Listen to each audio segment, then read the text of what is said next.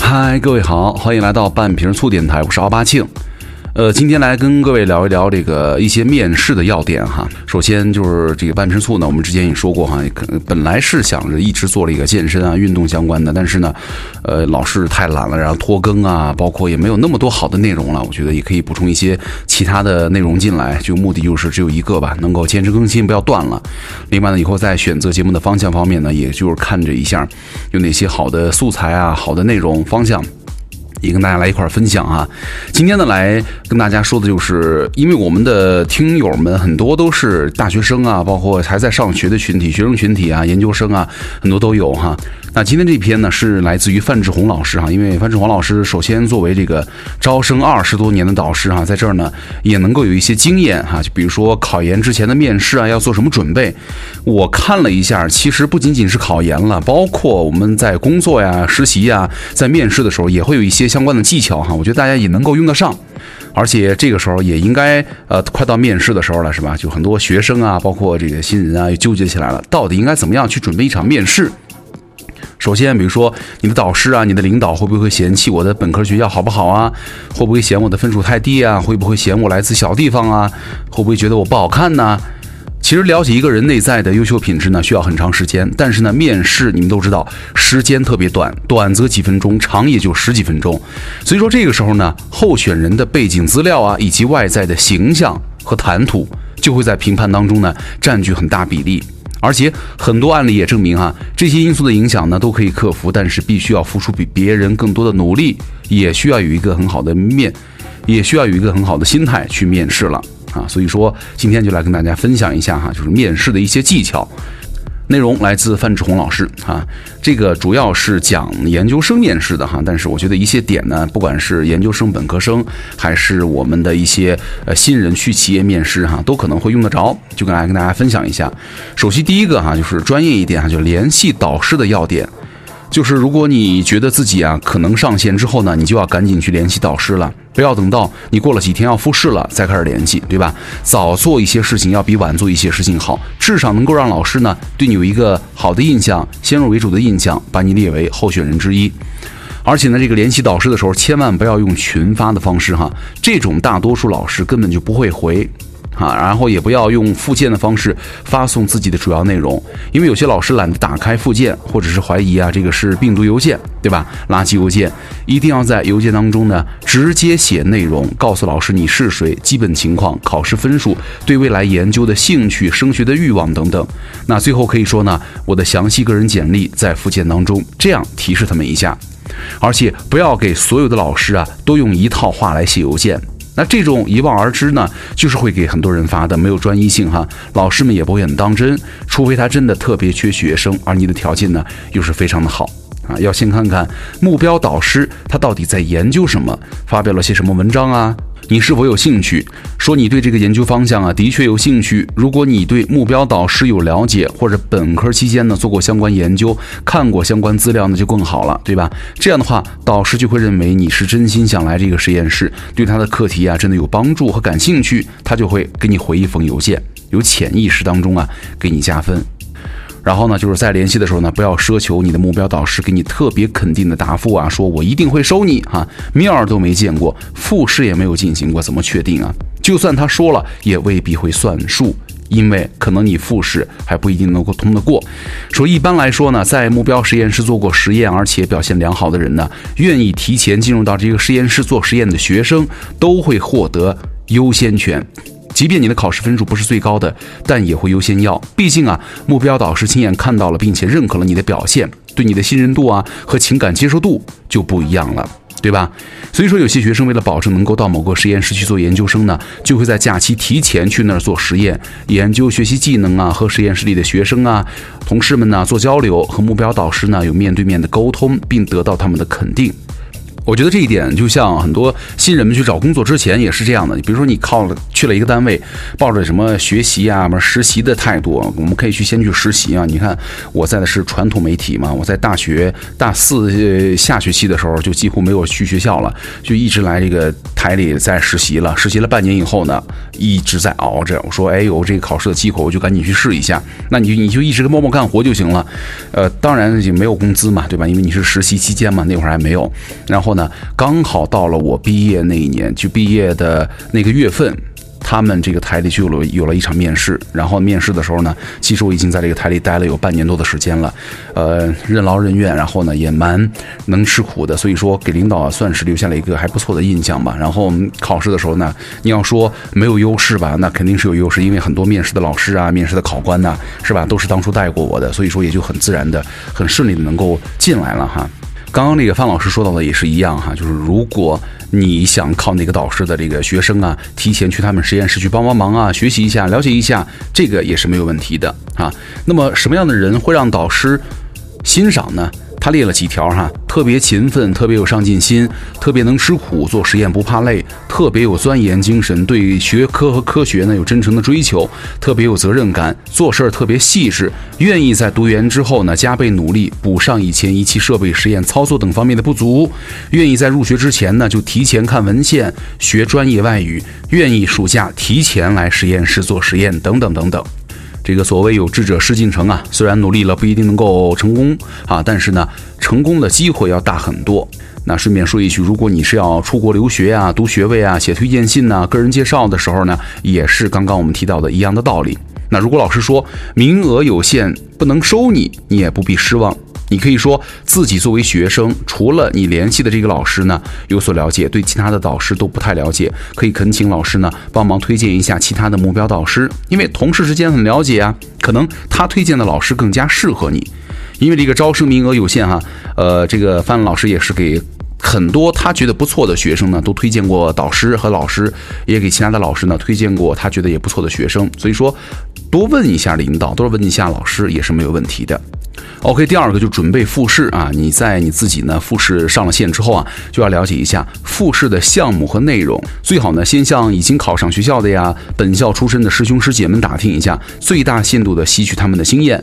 了解之后呢，就好好的复习准备。就是说，他们那边呢是很重视复试的哈，因为现在很多学校啊都很重视复试，因为有些学生呢高分低能，有些学生啊心理素质不好，这些在复试当中都要加以甄别。他们主要是以四种形式的复试哈，比如说这个就相对专业一点了哈，专业综合考试啊一百分，八个专业方向的老师呢出了很多综合题，学生们只要选择四个就行了。还有什么专业的英语环节啊，以及四段不同专业的科技英语文章啊，对吧？等等等等，还有这个实验操作考。考试一百分，英语口试一百分，综合面试一百分。那这个综合面试的时候呢，会有一大群学生是在外面排队，每次呢只有一名学生进入到面试室当中。这个好像跟我们艺考当时不太相同哈。我们艺考那会儿也有一个一个进的在外面等着，也有三五个一块进的，也有十个一排在那儿在那儿等考，然后一个一个上去说的。那压力其实也都不一样，对吧？压力还蛮大的。那着装的话，就是相对来说严谨一点啊，仪容仪表啊，整洁大方，不要过度随便，以表示对这个场合的重视。然后呢，学生你首先对老师啊鞠个躬啊，行个礼，对吧？介绍一下姓名和来历，老师开始提问就行了。那一般这样的面试会有什么样的问题呢？哈，常见问题有哪些？首先，你可以简单的有一个自我介绍。个人介绍啊，有些人哇一下展开以后啊，从小到大的个说一遍，没有必要哈。通常一两分钟时间，不要说太长，不要让人感觉是在背书。其中呢，尽可能的多说你招生信息以外的重要信息。你可以说一下你的优点，这个在面试的时候也可以用到哈。比如说，可以提一句你的文体方面的业余爱好啊，对吧？通常有业余爱好呢，会让老师觉得，哎，你是个热爱生活、心理相对健康的人，对吧？如果有优秀的社会活动的业绩，也可以说一句，体现你是有社会责任感的人啊。当然了，呃，如果有科学的研究经验，介绍一下也是好的。第二个问题呢，就是你的科学研究经验，因为很多人考研，毕竟你要可能要做研究啊，对吧？如果本科期间呢有什么进行实验室的研究啊，比如说有什么发表东西啊，都是会加分的哈，说明你是个相对来说全面的人才。第三点呢，可能会问你一下你的大学期间的学习经历哈，比如说专业兴趣啊，对本科阶段的学习的体会啊。另外一点就是可能会问你们未来升学或者求职的理想状态是有什么样的打算啊。然后呢，还有一个对个人能力的评价啊，你最自信的是什么？最欠缺的是什么？如果你有某些不足呢，你将会如何去弥补？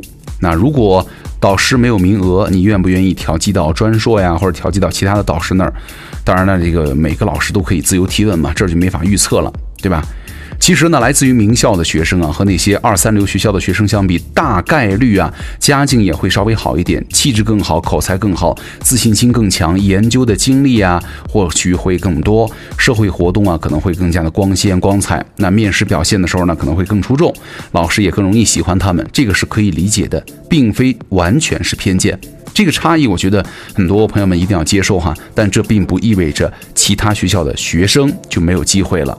那么，如果你们是来自于二三流的学校呢，要弥补自己的不足，就必须要非常好做好这个前期的准备和沟通，对吧？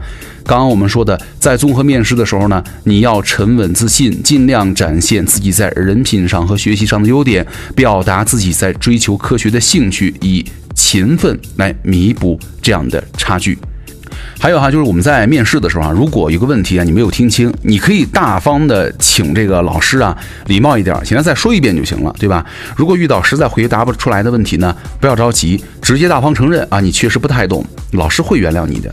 大部分情况之下呢，老师其实并不期待学生们什么都能够答出来，问一些比较意外啊、刁钻的问题呢，主要是想测试一下你的反应速度，考验一下你的心理素质。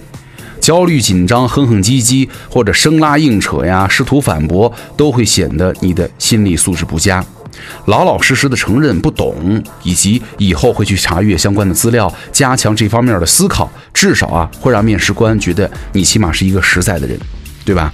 就是每个导师也好，面试官也好，都特别害怕招到一个没法沟通啊，甚至心理都不正常的学生。哪怕你学术上都不是最聪明能干的，但至少你必须是个人品靠谱、心理健康的人。现在导师都是学生的第一责任人，如果学生不能够正常开展研究，破坏实验室仪器，乃至到处告状、违法犯罪、抑郁自杀，那导师真的是要疯了，对吧？就很多高校的分党委书记啊、分团委书记啊，每年都会被各种事情的学生闹得是疲惫不堪。另外呢，在面试的时候，千万不要说你想去哪个老师那里。不要提任何的人名。现在要求所有的面试老师都匿名打分，这样的话就能够避免因为老师之间有什么人际关系问题而影响你的分数。回答完所有问题之后呢，再礼貌的谢谢老师，鞠躬退出，关好屋门就行了。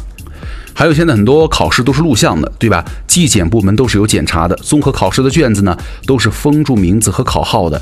至少在很多学校啊，对于学生是人人平等的，对吧？不否认。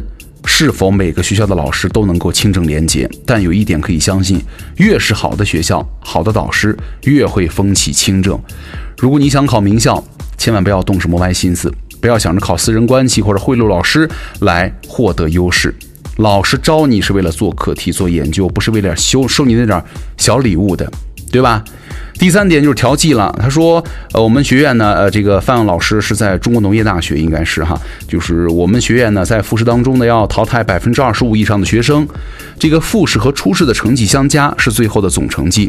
这个成绩呢，最后再做一次大排名，前面上线的学生将会被录取。当然了，每个学校啊，每个学院呢，复试的政策都是不一样的。那有的时候呢，老师喜欢的学生没有通过复试，那这是很郁闷的。”为了不让招生名额空着，就要问其他老师有没有学生推荐。那同样也有些学生啊通过了面试，但是呢目标导师已经没有名额了，所以说他确定了比你分数更高的学生。这个时候呢，只要在老师之间进行调剂，只要你上了复试之后的总分数线了，一定会有老师愿意接受你，这一点也不用担心。获得了名额呢，导师在录取协议上签名之后，也不要以为万事大吉了。最好能够和导师沟通，问问需要提前做哪些准备啊，学习什么方面的知识技能啊，看什么方面的文献呢？提前行动起来，这样就可以让你在入学的时候呢，先人一步，避免被动。特别是在进入到一个新的学校之前，为了和本校学生升学的这个竞争啊，那提前努力是必不可少的，对吧？那被录取的学生呢，要和老师确认，如果老师选择了你，你同意来上学了，就不要辜负老师，是吧？你再去其他学校面试。那如果复试之后呢，上线了，觉得对这儿不满意，想去其他地方了，一定要及时的告诉你联系的老师，否则老师的招生名额，那么也就浪费了，耽误了人家的研究课题，这是个很沉重的打击。同时呢，你的不诚信也会祸害后面的学生。以后呢，老师在签单之前就不要轻易说要谁了。要把被放鸽子的名额呀打出来，对吧？最后呢说，如果你没有获得录取啊，百分之九十九个的可能是因为你没有做好相关的沟通或者表现不够出色，并不是有人故意要歧视你。太多人呢，一旦面试的时候没有人没有被人录用上，就会用什么被歧视啊、有关系来掩盖自己不够优秀的事实。这时候不用郁闷哈，赶紧联系调剂到别的专业或者其他学校去，获得这样双一流高校啊高分专业的复试资格，说明你是很优秀的。那从这儿呢，调剂到其他学校的相关专业也是很受欢迎的，大概率也能够有一个升学的机会。生活当中啊，关了一扇门，就会有另外一扇门打开。人生得失啊，其实是无从比较的。换个目标导师，甚至换个专业、换个学校，未必也是坏事儿。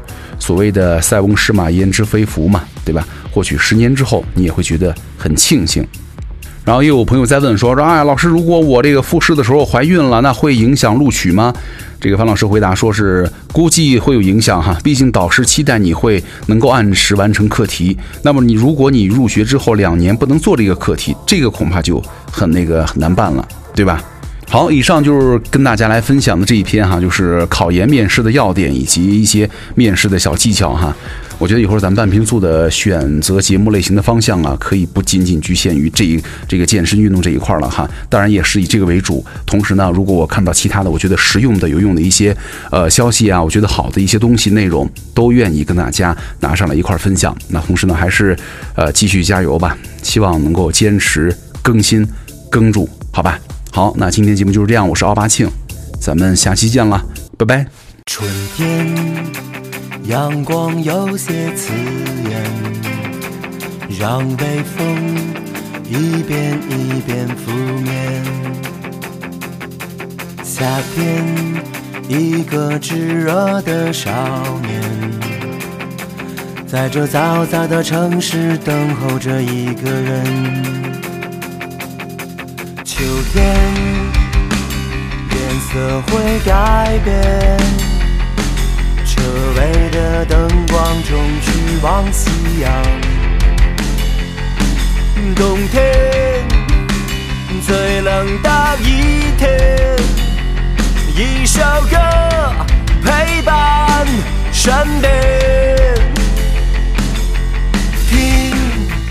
那些声音重复千百遍，悲伤的人不止一点点。再见，向一切愚蠢妄想说再见。抱怨的时间，不如去改变。在一瞬间，我们的起点。你还好吗？不要怕，一切并没那么糟糕。出发，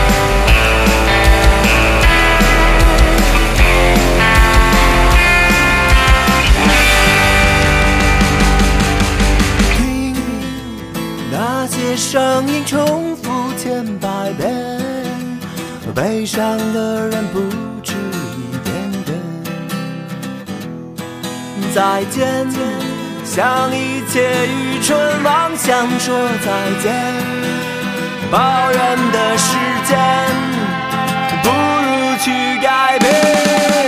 在一瞬间，我们的起点，你还好吗？